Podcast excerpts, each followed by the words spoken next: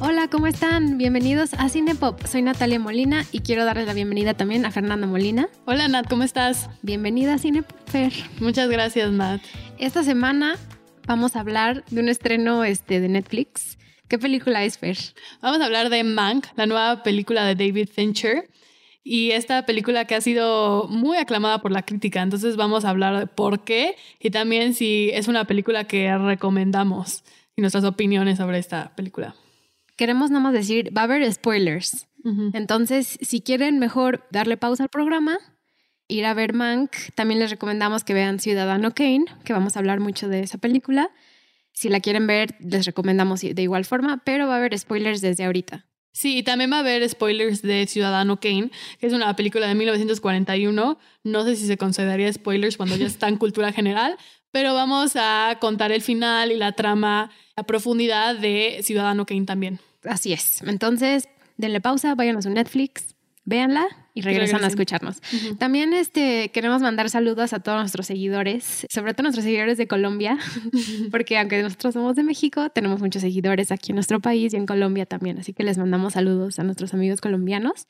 Y queremos recordarles que nos sigan en redes sociales. Estamos en Instagram y en Twitter. Tenemos el mismo usuario en los dos, que es cine-pop-mx. Así es, entonces síganos en Instagram y en Twitter para que estén al tanto de los nuevos episodios. Exacto, y también cualquier duda, comentario y sugerencia, escríbanos por ahí y les contestaremos. Pues bueno, vamos a empezar con Mank. Muy bien, pues esta película fue dirigida por David Fincher.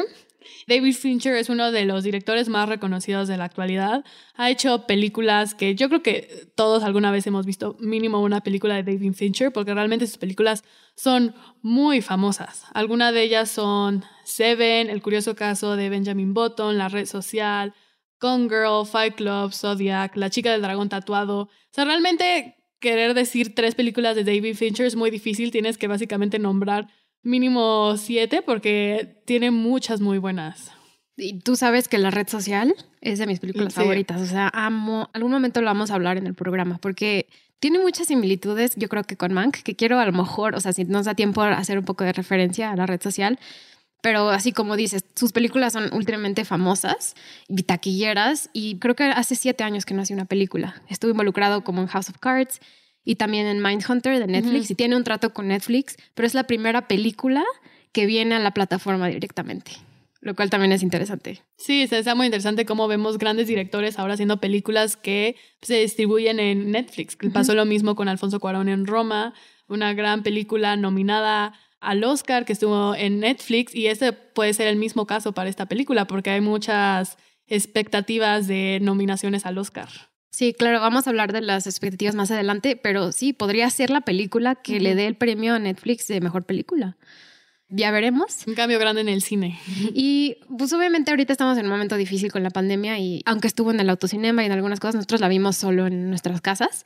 Hubiera estado padre verla en el cine, pero pues lamentablemente no se pudo y pues está hecha para la experiencia cinematográfica en casa. O sea, ya es como otra mentalidad de Fincher, ¿no? Todas sus otras películas salieron en el, en el cine y esta salió ya en Netflix. Pero bueno, vamos a hablar un poco del el background de esta película y de David Fincher y del guion. Si quieres darnos una introducción a eso, Ver. Sí, pues a mí algo que se me hizo muy bonito de esta película es que el guionista es Jack Fincher, que es el papá de David Fincher. Pero lo interesante de esto es que Jack Fincher murió en el 2003. Este es un guion que él escribió en los 90 Jack Fincher era un escritor y trabajaba, escribía en revistas y se retiró como a los 60 y 61 años y decidió que quería escribir un guion. Y incluso fue David Fincher el que le sugirió que escribiera sobre Mank. hijo, ¿no? Que escribiera sobre este personaje Mankiewicz, que vamos a hablar más al rato sobre quién es, pero fue de idea de David. Y entonces Jack pues escribió este guion, lo escribió en los 90 y intentaron hacer la película como alrededor de los 97 y los 98, pero no lo lograron.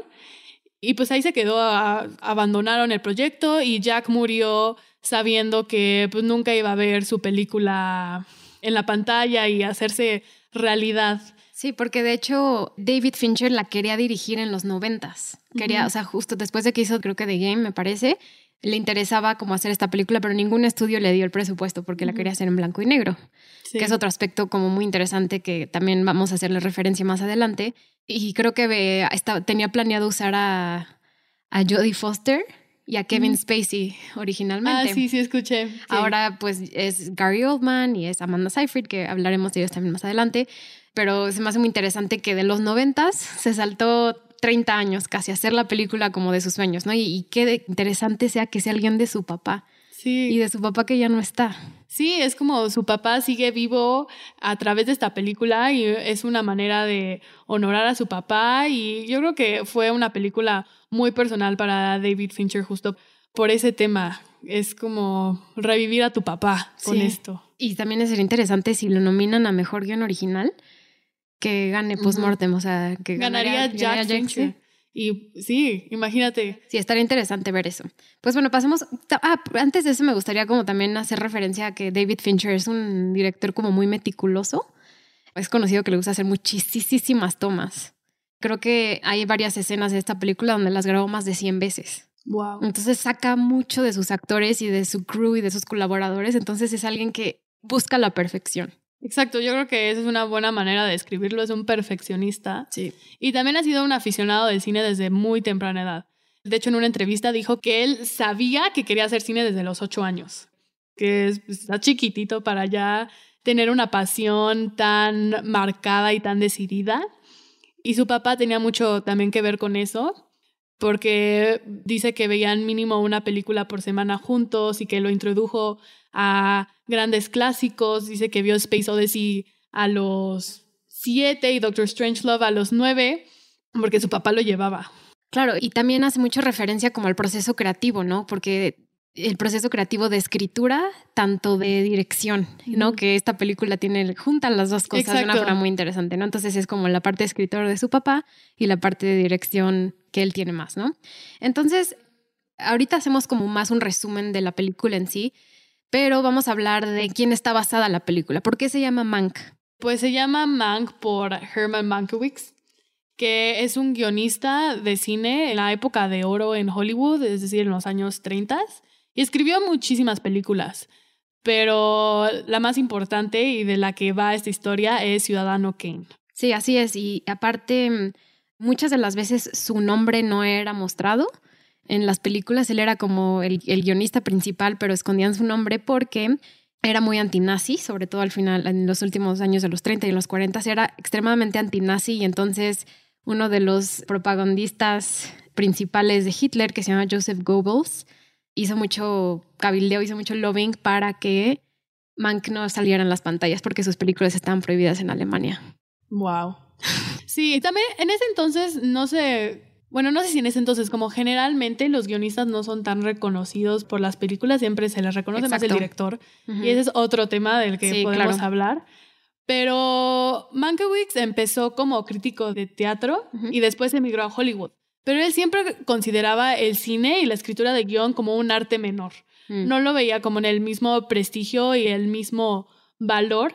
Y se quejaba mucho de Hollywood, de la intervención que tienen los productores en las películas y toda la censura que había. También recordemos, lo hablamos también en el podcast de Rebeca, pero existían los hate codes que censuraban muchísimo del contenido que se podía presentar en la pantalla y pues Mankiewicz resentía mucho todas estas restricciones y limitaciones. Y Mankiewicz, lo que me interesa de su persona es que es una persona lejos de ser perfecta.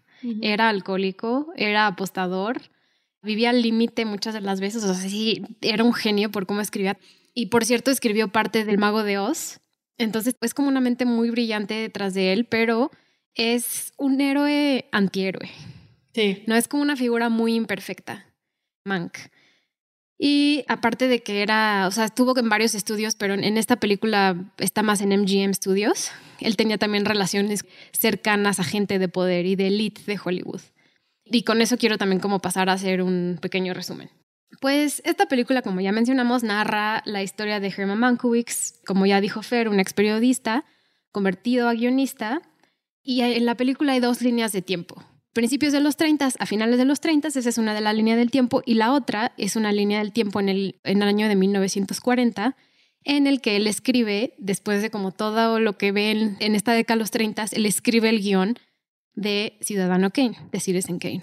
Y las historias se van intercalando y pues también este, él hace mucho tributo a la película de Citizen Kane, que ahorita también ya nos meteremos más a fondo como los aspectos visuales. Y pues en particularmente es la relación de Mank, de este personaje, porque aunque su apellido era Mankiewicz, le decían de corto Mank. Entonces era como su nombre de cariño. Entonces vemos las relaciones de 1940, sobre todo con su secretaria Rita Alexander, que es protagonizada por Lily Collins. Y en la otra línea del tiempo, que es la anterior, esto es lo que puede ser un poco confuso, en la anterior es más su relación con los estudios de Hollywood y la relación en particular con Marion Davis, que es la esposa de otro de los protagonistas, William Randolph Hearst. Y vamos a mencionar mucho el nombre de William Randolph Hearst porque es esencial para entender esta película, al igual que Ciudadano Kane. Sí, porque mm, esta película trata sobre el proceso mental de Mankiewicz para crear Citizen Kane. Entonces, por eso tenemos estas dos líneas del tiempo. Y lo importante de la línea del tiempo de los 30 es conocer todos los eventos en su vida que lo llevaron a escribir Citizen Kane. Y por eso Randolph Hearst es un personaje muy importante porque Citizen Kane es inspirada en él y observar la relación entre Mank y Hearst nos da a entender por qué Mank escribiría algo como Citizen Kane. Otra cosa que considero importante mencionar es que mm, cuando hablamos de Citizen Kane, siempre pensamos en Orson Welles. Orson Welles, este gran director, actor, productor, guionista, mente brillante que hace de todo y que Citizen Kane fue su ópera prima a los 25 años. ¡Wow! Extremadamente joven. Un logro enorme. Es considerada una de las mejores películas de la historia. La ponen como la número uno. Y parece, por la película, Orson Welles no está muy presente y no es relevante. Hasta te. Después de ver la película, sientes que, pues, que Orson Welles, ¿qué, aportó a Citizen Kane? En el guion, claramente, ¿no? Lo sientes completamente ausente. Y pues básicamente es porque la película se basó en un ensayo de Pauline Kael que se llama Rising Kane, que salió en, en el 71, donde le da todo el crédito al guion de Citizen Kane a Mankiewicz. Y que Orson Welles se dio mucho crédito que realmente no le pertenece y que una de las grandes razones por la que esta película es una obra maestra es precisamente por el guion. Claro. Y hasta ganó, ese fue el Oscar, el único Oscar que ganó a nueve nominaciones fue el del guion. Y vemos que, o sea, ya dije spoilers, lo volveré a decir. Al fin de la película ganan el Oscar por mejor guion y el premio es compartido entre Orson Welles y Mankiewicz. Pero lo interesante de, mm, o sea, lo que mencionabas, Pauline Kiel dijo que el autor a 100% había sido Mank. Pero lo interesante es cómo Fincher toma estas dos cosas, ¿no? Porque la película es en blanco y negro y la película tiene mucho estilo antiguo, desde las tomas de las cámaras, desde cómo hablan, todo parece como si estuviéramos viendo una película de los 30. Entonces, siento que David Fincher justo agarra el proceso entre él y su papá, ¿no? Entre él siendo el director. Entonces, toda la, forma técnica de cómo está hecho Mank está haciendo referencia a Orson Welles. Y Mankiewicz es más bien como el papel del escritor, ¿no? Y los dos aluden a que un trabajo artístico así no depende de una persona, depende de un grupo de personas, de los actores, pero que tanto el escritor como director, ¿no? O sea, como que él quiere argumentar que la obra cinematográfica no es de un director solamente, que es el escritor. Sí, y esto va un poco en contradicción con la teoría del autor, que es algo que se originó en Francia en 1940 y consistía en definir una obra como la visión del director. Porque una película es un trabajo en equipo. Entonces, cuando quieres definir quién es la obra maestra detrás de una película, pues no va a ser una persona, van a ser muchísimas personas porque está involucrado el guion, el director, el cinematógrafo, la producción, la música. Hay muchísimas áreas que se involucran para hacer una película. No es como un libro que pues sí tienes un autor. El cine es mucho más complejo que eso y en 1940 se creó una teoría que el director es la fuerza más creativa y más grande en una película y él es el que aporta un estilo único. Y por eso, pues, los directores tienen mucho prestigio en la actualidad. Cuando escuchas tal película, siempre conoces al director y muchas veces ni siquiera sabes quién escribió la película. Se le da mucho más peso al director y a los visuales, la luz, la posición de la cámara, la composición, al guion y al trama de la historia. Y pues es algo que, que reta a Pauline Kael con Rising Kane y es algo que también reta David Fincher con esta película Mank. De quién es el verdadero genio en una película, el guionista o el director. ¿Quieres que hablemos de Ciudadano Kane para intentar ilustrar por qué Fincher le toma tantos estilos? Y no solo Fincher. Citizen Kane es de las películas más, más famosas en el sentido de que todo el mundo ha prestado formas de crear historias en el sentido de la historia en sí. O sea, hay tantos aspectos que todas las películas en la actualidad toman de Citizen Kane que nos podemos meter un poco más a fondo para que veamos la influencia que tiene y por qué, aunque en la película de Mank no veamos a Orson Welles como tan figura tan importante, lo vemos presente en cómo está estructurada la película. Exacto. Pues bueno, ya mencionamos a Orson Welles, pero lo que no sabía era que el estudio de RKO, que era uno de los estudios más grandes de Hollywood, le dio completa libertad en hacer lo que él quisiera. O sea, le dieron el dinero y le dijeron, aquí tienes lo que tienes, ¿no? Como Netflix actualmente con los directores. CRKO, que estaba teniendo problemas, que era uno de los grandes seis estudios que existían en esa época, le dijo, te doy todo el dinero, pero tienes que escribir, dirigir y actuar en la película. Y Orson Welles lo Dijo, me aviento. Aquí me aviento, porque originalmente iba a realizar El corazón de las tinieblas de Joseph Conrad. Porque pues él, o sea, Orson Welles, ¿te acuerdas que surgió a la fama por ser una estrella tanto de teatro como de radio? Pero hizo este... Escándalo que fue War of the Worlds, que lo relató en el radio en Nueva Jersey. Todo el mundo creía que había un ataque de, de alienígenas. Entonces es una persona extremadamente creativa. Y pues bueno, visualmente Citizen Kane ha trascendido de una forma muy impresionante porque renovó o inició una forma de hacer cine nueva, como que creó nuevos estilos que no se hacían anteriormente. La forma en la que están grabadas las escenas, los ángulos en que se muestran a los personajes, del techo al suelo, no se realizaba en esa época. Todo era como extremadamente centrado a los actores, ¿no? Entonces también la teatralidad de la historia, que es algo que él tenía experiencia, también traía como mucha emoción a sus personajes.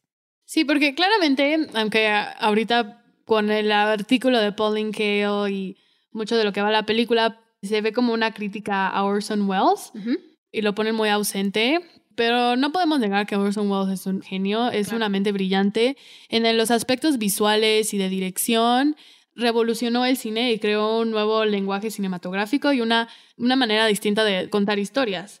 Y Mank se siente como un homenaje a Orson Welles por el aspecto visual, pero una crítica a Orson Welles por el contenido de la película. Entonces estamos como en esta contradicción enorme entre el homenaje a Orson Welles, pero criticar mucho. Criticar el hecho de que fue más la historia de Mankiewicz quien sacó adelante esta historia. Exacto, que tomó el crédito de un guion que fue escrito mayormente por Mankiewicz. Eso sigue siendo una teoría. No sabemos exactamente a qué nivel contribuyó Mank y a qué nivel contribuyó Orson Welles, pero lo que podemos tomar por la película de Mank es que lo escribió Mank, básicamente. Sí, exacto, que Mankiewicz fue como la grande influencia que ahorita vamos a hablar la historia en la que está basada y cómo creó estos personajes que vemos en Citizen Kane.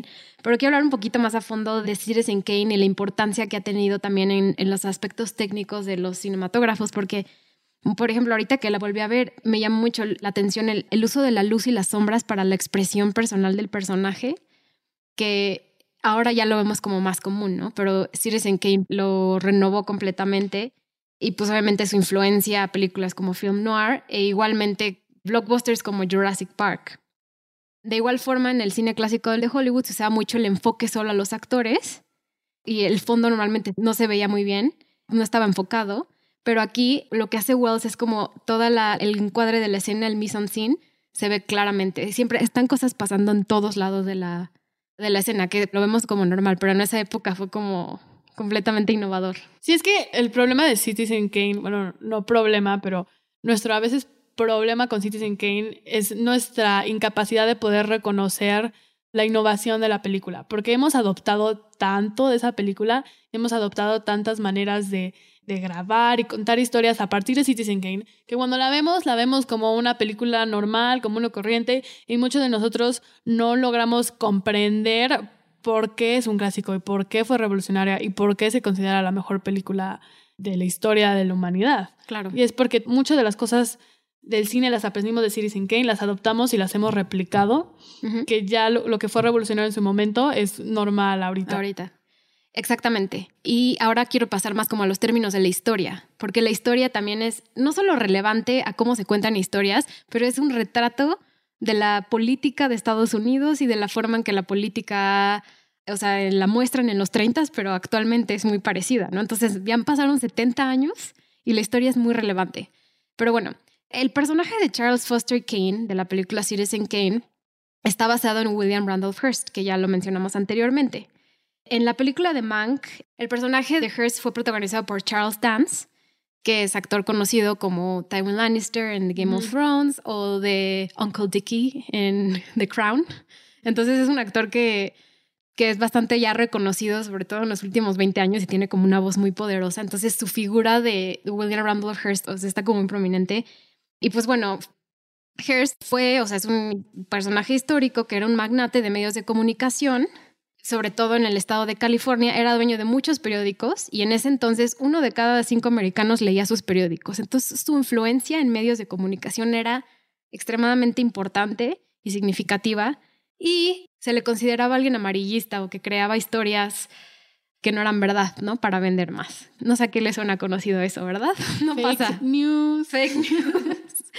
Exactamente, ¿no? Entonces, este personaje de William Randolph Hearst lo escribió Mankiewicz reflejado en el papel de Charles Foster Kane, que al igual en el personaje de Kane, crea un pequeño periódico que se llama The New York Daily Enquirer y se hace muy grande, se vuelve magnate de los periódicos Foster Kane y se hace de las personas más influyentes, ¿no? Entonces, Citizen Kane cuenta la historia de un hombre de ambición, de poder y de la ambición y el querer llegar a como al sueño americano, ¿no? Que en, un momento se destruye el sueño americano, ¿no? Entonces es como a lo que todo mundo siempre está aspirando a ser, pero cómo se le rompe el sueño americano.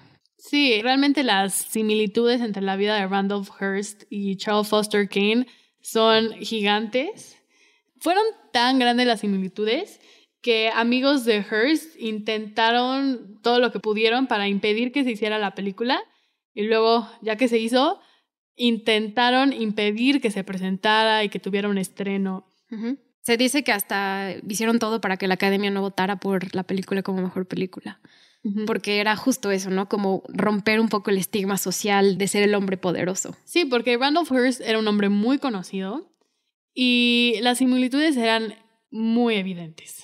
No había forma de engañar que Mankiewicz estaba creando una sátira de la vida de Randolph Hearst y no lo presentaban en una luz muy positiva. Realmente lo presentaban como un ambicioso de poder, un alma desesperada por amor y extremadamente solitario. A pesar de que ser este hombre que aparenta tener mucho éxito, en el fondo te queda como un sentimiento de fracaso. Todo lo que hace lo sientes como un, un fracasado que nace y muere solo. Sí, exactamente es lo que refleja, porque quiero hablar un poco de la relación de Mank y Hearst, porque Mank, como ya mencioné, estaba como en los círculos élite de Hollywood. En esos momentos trabajaba para MGM Pictures y el jefe de, en esos momentos, el CEO de MGM era Louis B. Mayer, que era dentro del círculo cercano de Hearst. Entonces Hearst y Mank eran cercanos y se decía que Hearst le divertía muchísimo Mank porque Mank pues, se ponía borracho, era como el bufón de la mansión de Hearst, ¿no? Entonces siempre lo invitaban a las reuniones y gracias a que siempre está invitado, también Mank desarrolló una relación de amistad, de amistad platónica con la amante de Hearst, que era Marion Davis, que es protagonizada por Amanda Seyfried. Sí, y que en Citizen Kane tiene su propia sátira, que es Susan. Y Susan la presentan como la cantante y amante de Kane.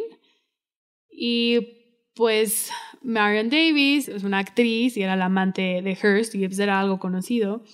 Y otro aspecto interesante de esto es que Hearst hizo muchísimo esfuerzo para castear a Marion Davis en muchos papeles de películas, especialmente películas que no eran para ella. Ella era una actriz más de comedia y hizo mucho esfuerzo para meterla en papeles de drama. Y pasa lo mismo en Citizen Kane.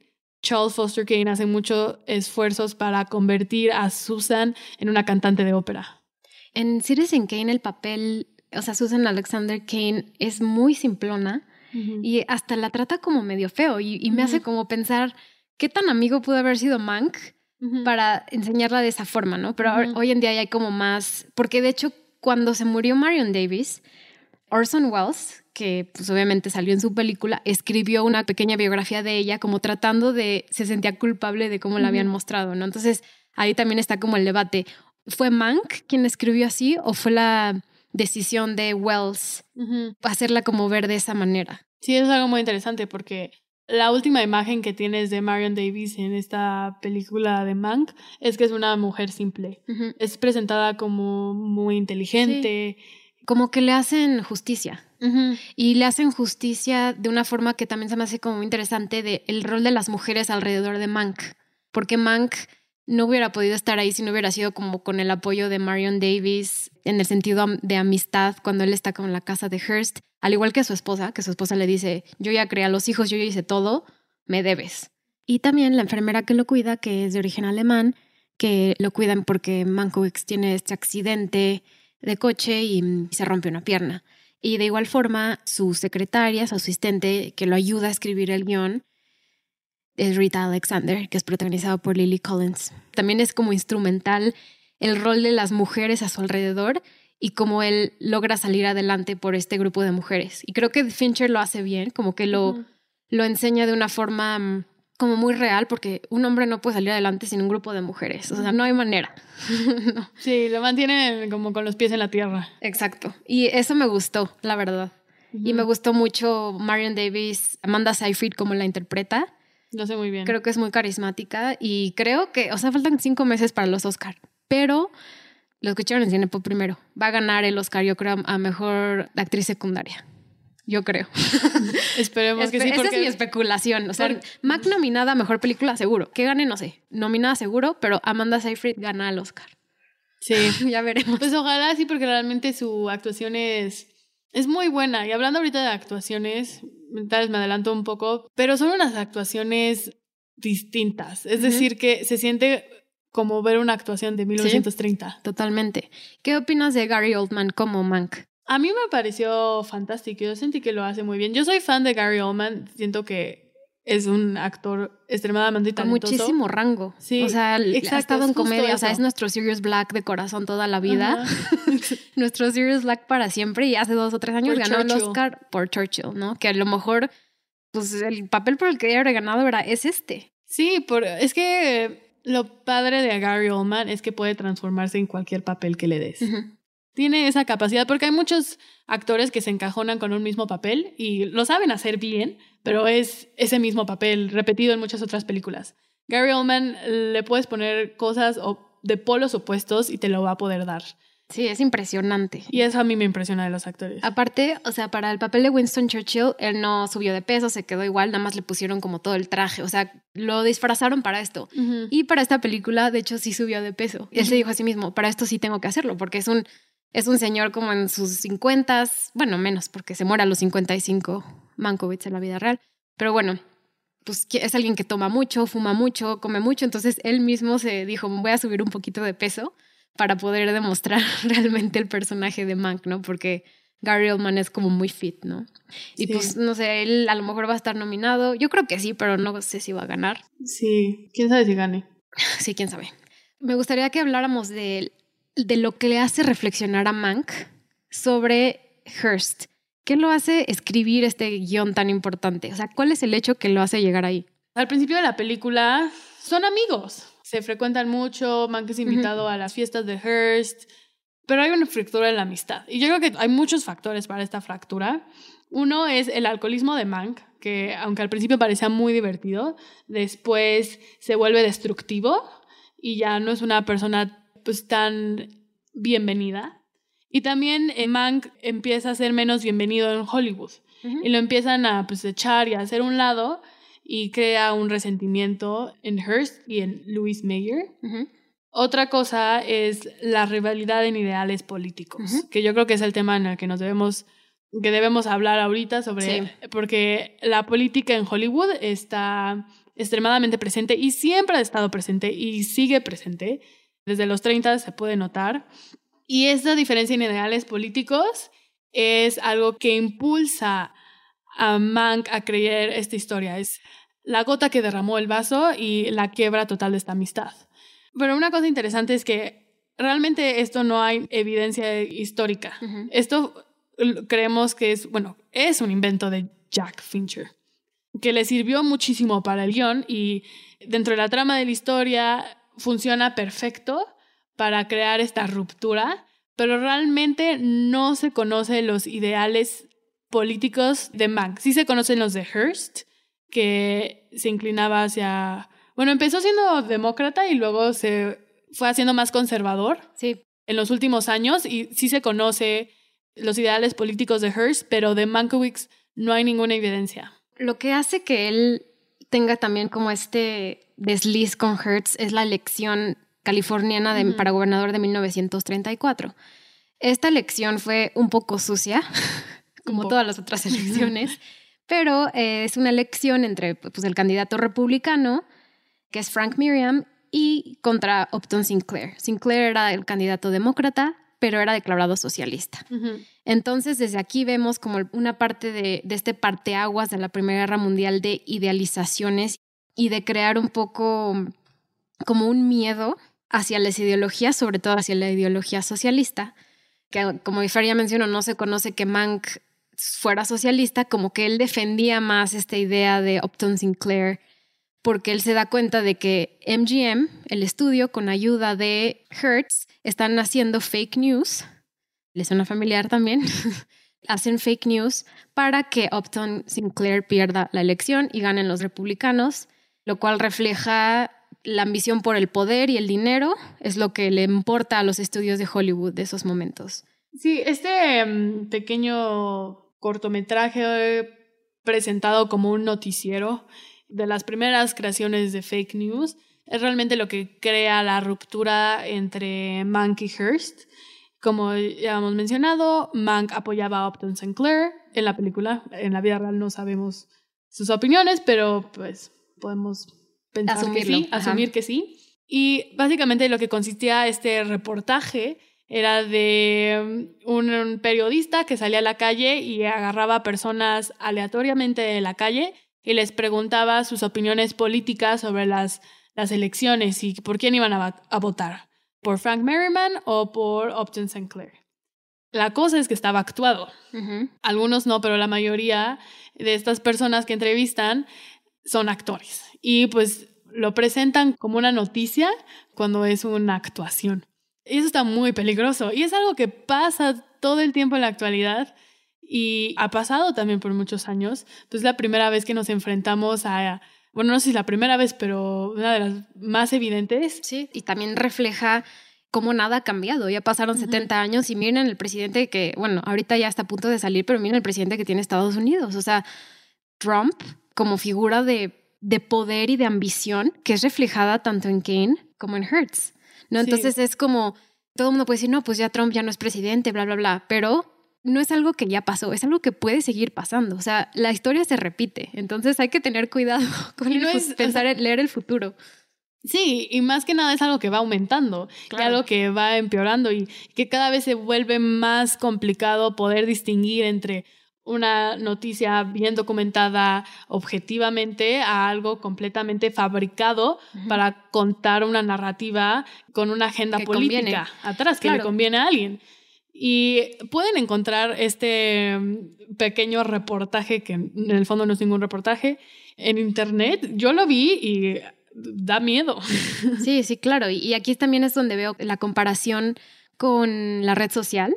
O sea, porque podemos decir como qué tiene que ver Mark Zuckerberg y qué tiene que ver William Randolph Hearst, pero tienen mucho que ver. O sea, el control de las noticias el tener el control de medios de comunicación masiva y distribución de comunicación masiva de esas formas y que una persona tenga el control es impresionante. Y lo vemos aquí, o sea, lo vemos, Hearst es apoyado por el estudio de MGM para que crea estos segmentos de fake news.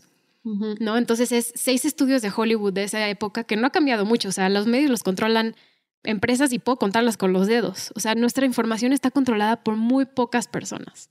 ¿no? Entonces es como lo que está pasando en esos momentos es muy parecido a lo actual, o sea, no ha cambiado, no ha mejorado.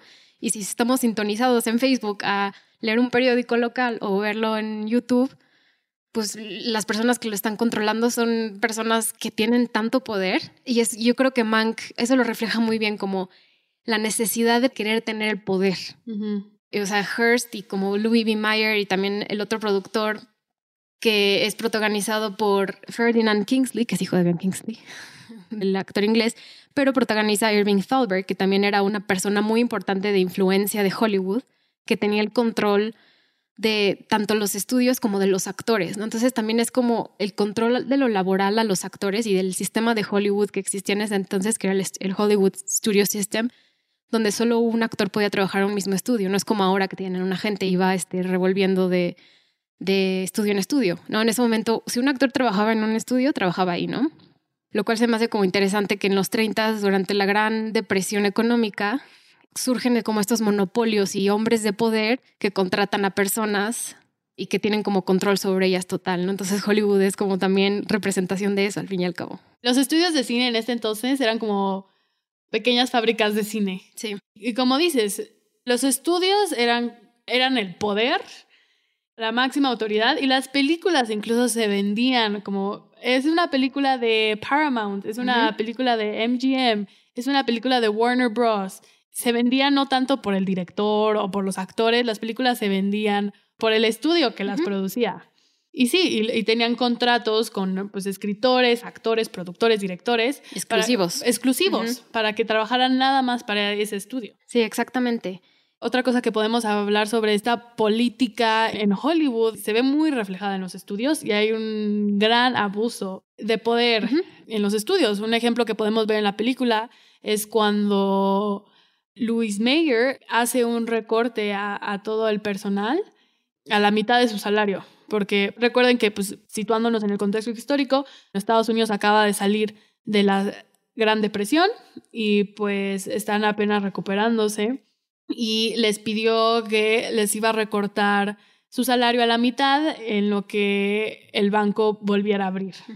Y les prometió que les iba a regresar todo ese dinero en cuanto el banco abriera lo cual nunca sucedió. Y pues piénsalo bien, le hizo el recorte así parejo del 50% de salario a todos sus empleados, pero ¿cuál es la diferencia entre el 50% de salario de un maquillista o un operador de cámara con un productor o un director. Es una diferencia inmensa. No, aparte, Louis Mayer, que es el jefe de MGM, fue de las primeras personas de todo Estados Unidos, de todas las industrias, en ganar un millón de dólares de salario anual, que serían ahorita 23 millones de dólares. Muchísimo. le cortó. Entonces es como la concentración del poder de estos hombres como con ambición que a fuerzas quería que ganaran los republicanos para no expandir esta idea de socialismo. Es como muy fuerte, ¿no? Verlo aquí reflejado en, en Mank y en ese sentido digo, como David Fincher lo hace bien, o sea, en cierto punto nos alaba la idea de Hollywood y de lo que es Mank, de lo que es Citizen Kane, de los grandes creativos, pero también lo critica al mismo tiempo. Sí, da, da mucho miedo esa concentración de poder y de dinero en una sola persona. Y pues todo estaba impulsado también por una agenda política. E incluso Louis B. Mayer también les descontó un sueldo a todo su personal por un día para donarlo a la campaña de Frank Merriman. Sí. No, y, no ha cambiado nada. Por eso no me sorprendió que Trump haya ganado. La gente quería mantenerse en el mismo establishment de no pagar impuestos, de seguir concentrando el poder solo un poco de cantidad de personas y el hecho, o sea, lo interesante es que sea en California, que California en general es un estado demócrata. Y en la elección de seis años después, en 1940, ganó por mucho el candidato. O sea, en las votaciones de California ganó por mucho el candidato demócrata. Sí, a mí lo que me impresionó también mucho de esto es que yo siempre tenía esa idea de que Hollywood es liberal. Y pues en la actualidad Hollywood eh, representa muchos valores liberales, no al 100, pero pues eh, lo podemos considerar como una industria que se inclina o aparenta eh, ser liberal. Pero aquí en los años 30 no hay duda que es una industria completamente republicana. Claro, no, y el control que tienen de los medios de comunicación para crear la opinión pública, o sea, y lo podemos ver, lo podemos ver ahorita con películas de guerra. O sea, las películas de guerra, si yo te digo, no sé, por ejemplo, The Hurts Locker de Catherine Bigelow o incluso las películas de Marvel, tú dirías como, ah, pues a lo mejor critican la guerra pero no son todo lo contrario. O sea, son propaganda de la guerra. Sí. Son, o sea, están diciendo Estados Unidos necesita una guerra para sobrevivir y en términos políticos lo hacen, aunque la gente no quiera y le hacen como lavado de cerebro para que crean que la guerra sí es necesaria. Entonces yo creo que Hollywood, aunque diga como, no, no, no sé qué, pero pues, o sea, Saving Private Ryan, todas las películas que vemos de Primera y Segunda Guerra Mundial, 1917, o sea, son propaganda. Sí. son historias de guerra que son propagandísticas. Sí, totalmente de acuerdo. Estados Unidos tiene que justificar de alguna forma todas sus intervenciones en tantos países. Me gustaría hablar como un poco de, mm, lo hablamos anteriormente, pero la relación entre Mank y Marion Davis. Me hubiera gustado ver muchas más escenas de ellos dos juntos. Tenemos una escena muy buena cuando están paseando por eh, el Hard Castle, que es como la mansión gigante. Que es un zoológico también. Es un zoológico, literal vemos a jirafas por ahí y luego unos elefantes y otra cosa muy extremadamente loca de los hombres ricos, ¿quién, quién va a entender eso? Pero bueno. Sí. Pero tienen un diálogo muy interesante y muy creativo y...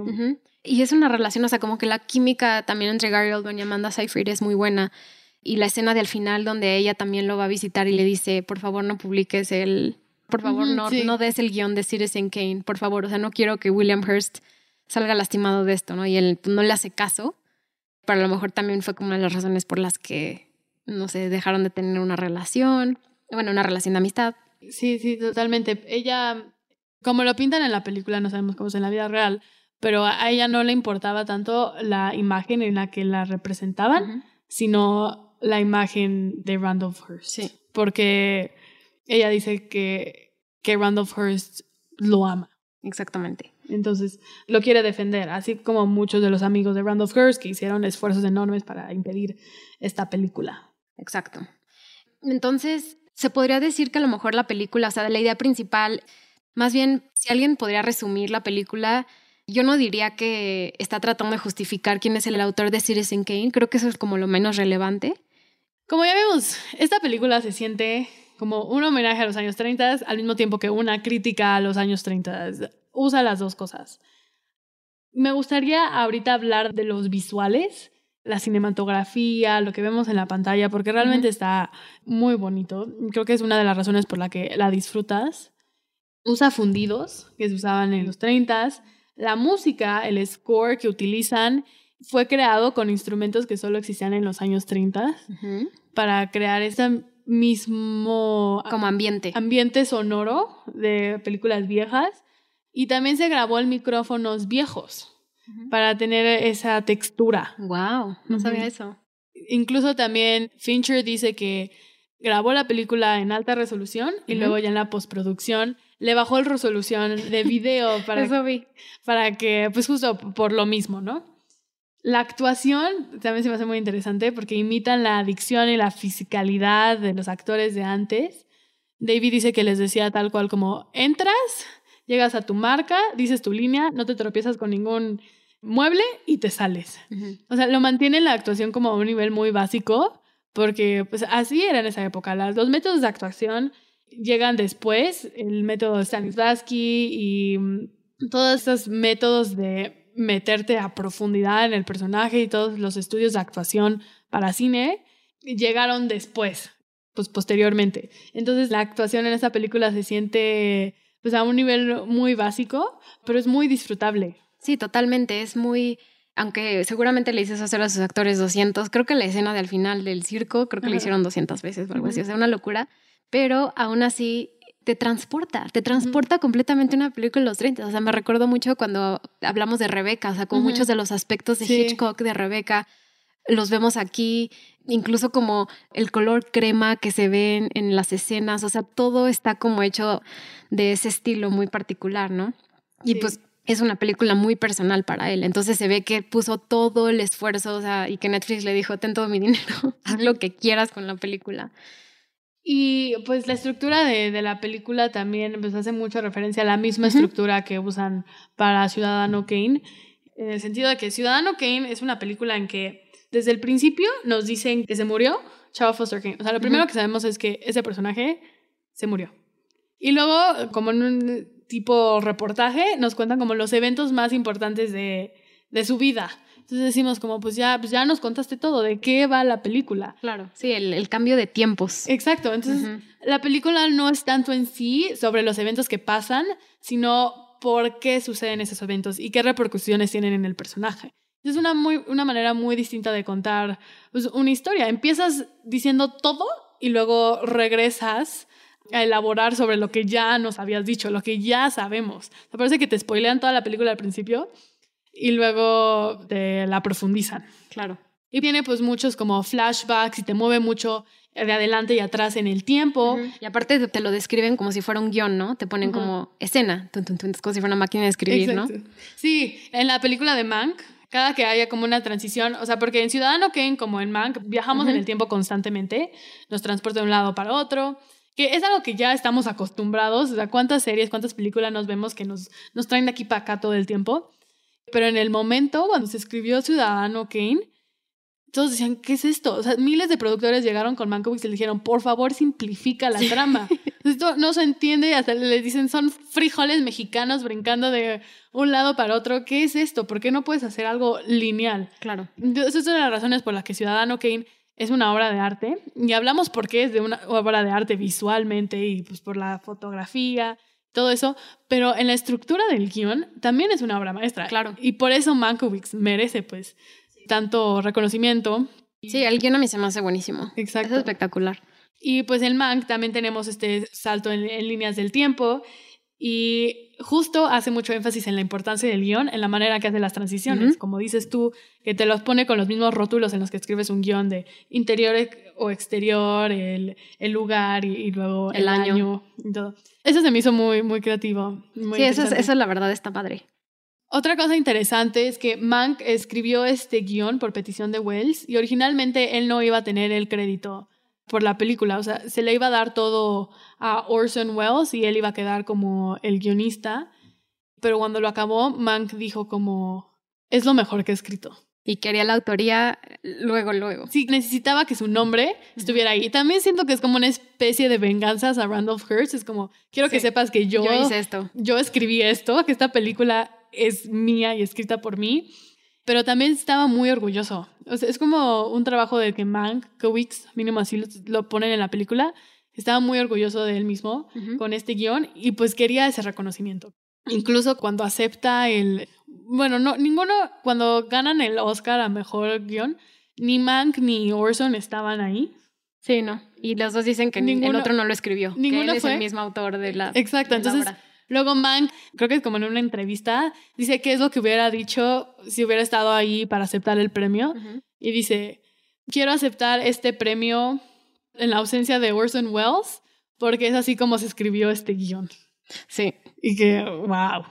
Sí, y lo interesante es que Fincher en ningún momento hace que la película sea de como entre ellos y ellos, ¿no? Como que es hasta el final. Sí. Y durante la película nunca vemos, o sea, Orson Welles es una figura como que está ahí, pero por teléfono. O sea, su voz está presente y sale un par de veces, pero no es un personaje principal. Sí, porque la riña autoral entre Orson Welles y Mank, aunque pues es interesante y queremos platicar de ella, no es lo más importante de la película. O sea, lo esencial de la película yo creo que es la relación entre Hearst y Mank. O sea, realmente la manera en la que Jack Fincher decidió defender que Mank era el verdadero autor de Citizen Kane es enseñarnos todo lo que lo llevó a escribir ese guion. Claro, y a lo mejor que ni siquiera importa si él fue o no, o sea, es como la historia que él hizo, a lo mejor, porque a lo mejor Orson Welles hizo muchos cambios, o sea, no sabemos si sí fue en realidad, ¿no? Pero la idea principal fue de Mank y eso es lo que, como que la idea de Jack Fincher se me hace que David Fincher, su hijo, reescribió algunas cosas para que no hubiera como disputa en eso, pero como que realmente no importa quién fue el autor, es como lo que llevó a que escribiera esa primera prueba o segunda prueba de guion, ¿no? La historia de Hearst, la historia de,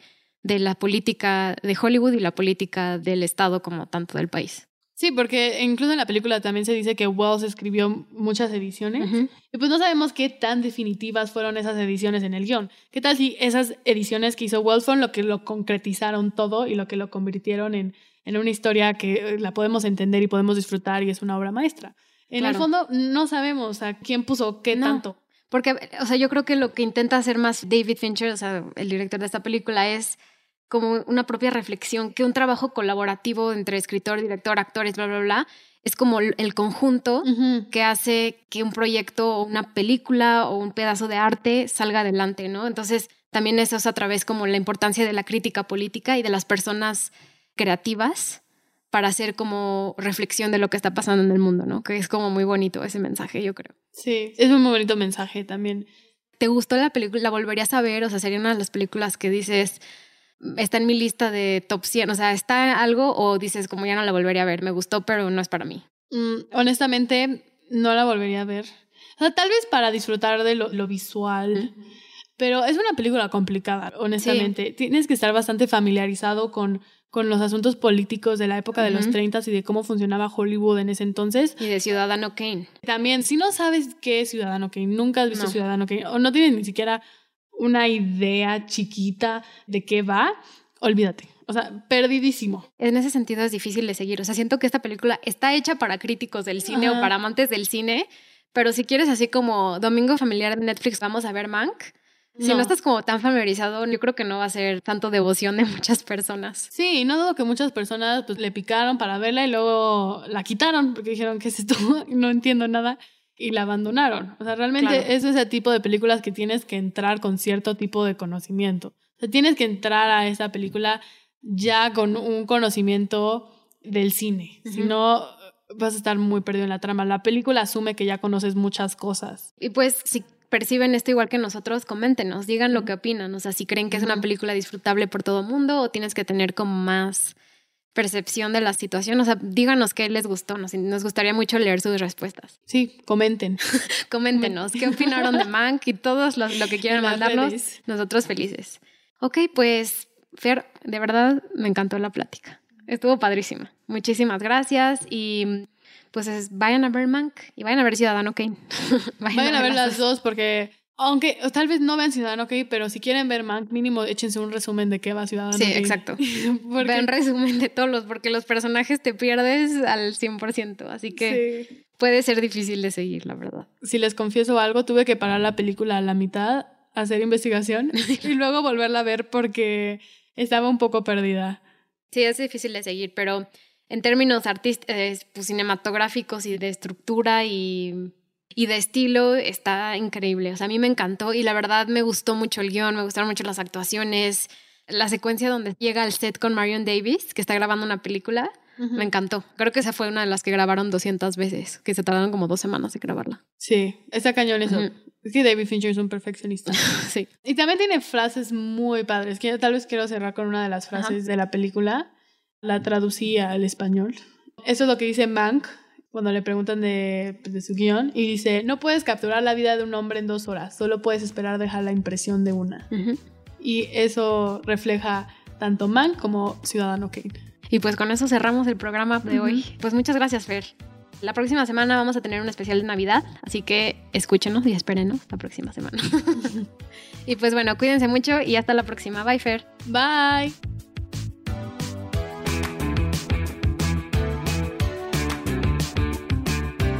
Este programa fue producido por Natalia Molina, fue conducido e investigado por Natalia Molina y Fernanda Molina, editado por Rosario Añón Suárez y arte y diseño César Santillán.